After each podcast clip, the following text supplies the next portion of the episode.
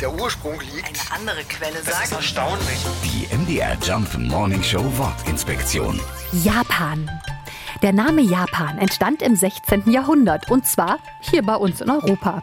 Portugiesische Kaufleute brachten die Bezeichnung für ein sehr weit im Osten gelegenes, mysteriöses Inselreich von ihren Reisen mit.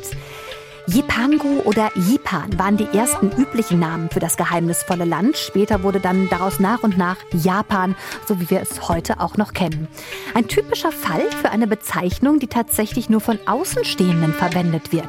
Denn die Japaner selbst bezeichnen ihr Land völlig anders. Nippon, so steht es zum Beispiel auf den japanischen Geldscheinen und Briefmarken.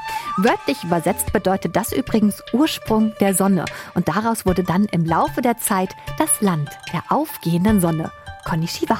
Die MDR Jump Morning Show Wortinspektion. Jeden Morgen um 6.20 Uhr und 8.20 Uhr und jederzeit in der ARD Audiothek.